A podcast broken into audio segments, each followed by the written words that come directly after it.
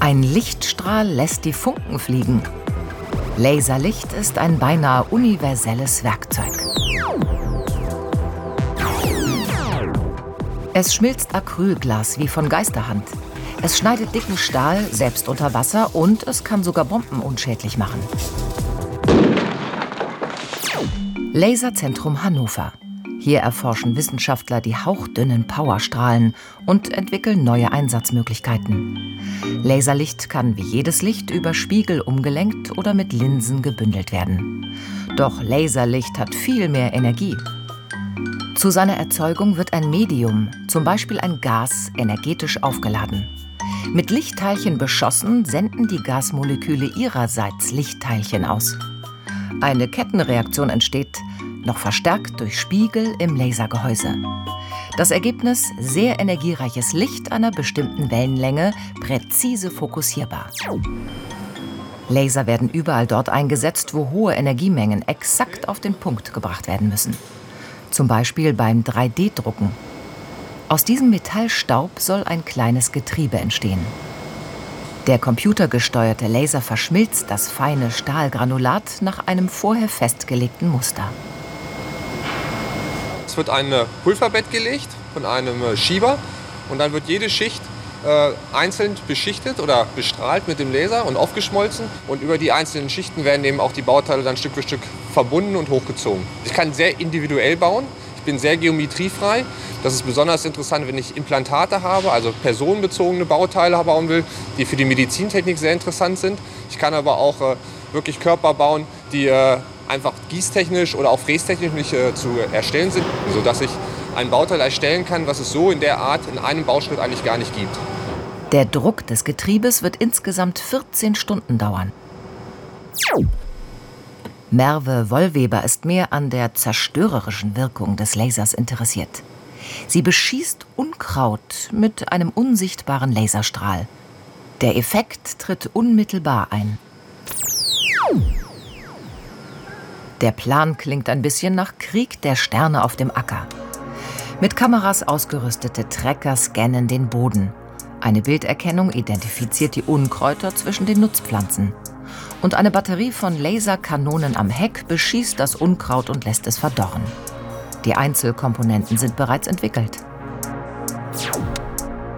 Wir suchen nach einer Alternative zur chemischen Unkrautbekämpfung. Den Vorteil, den wir hier haben, ist, dass wir nicht so breitbandig eine Wirkung haben wie bei einer Chemikalie zum Beispiel.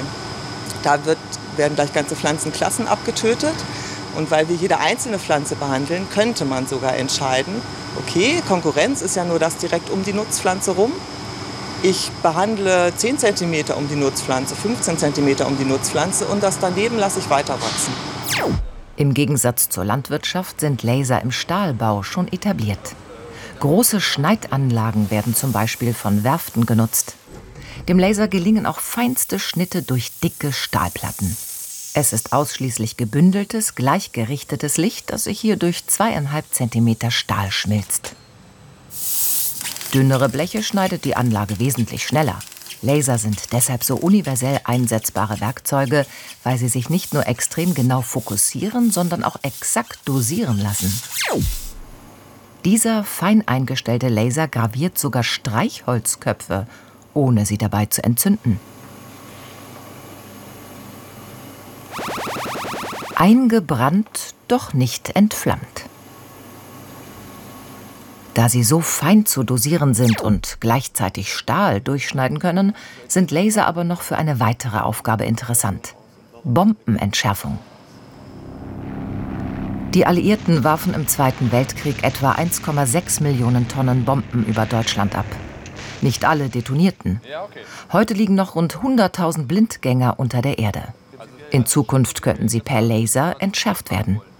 Diese chemischen Zünder, da kann eben die, die Bombe jederzeit losgehen. Und der Laser ist hier berührungslos. Ich kann den Prozess sehr gut automatisieren und auch sehr gut einstellen. Der Laser schneidet in die Metallhülle zuerst eine tiefe Kerbe als Sollbruchstelle.